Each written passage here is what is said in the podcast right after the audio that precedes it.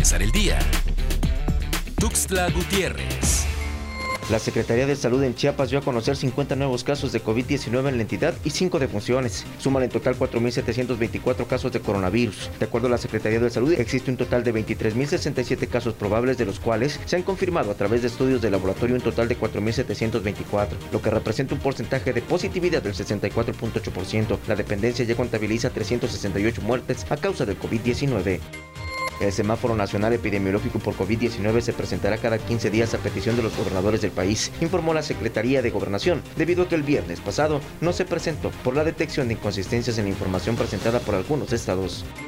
La Cámara Nacional de la Industria de Restaurantes y Alimentos Condimentados aseguró que el 15% de sus agremiados ya abrieron negocios desde ayer bajo el protocolo de seguridad con la venia de las autoridades sanitarias, quienes le entregaron una constancia de cumplimiento para operar aún el semáforo epidemiológico en rojo. Transportistas chiapanecos aseguran que además de las pérdidas económicas que han registrado por la pandemia por COVID-19, el incremento a la gasolina es un problema que no puede resistir. Aseguran que actualmente el 50% de sus agremiados han decidido dejar de circular ya que es insostenible mantenerse en servicio cuando la gasolina no deja de subir sus costos.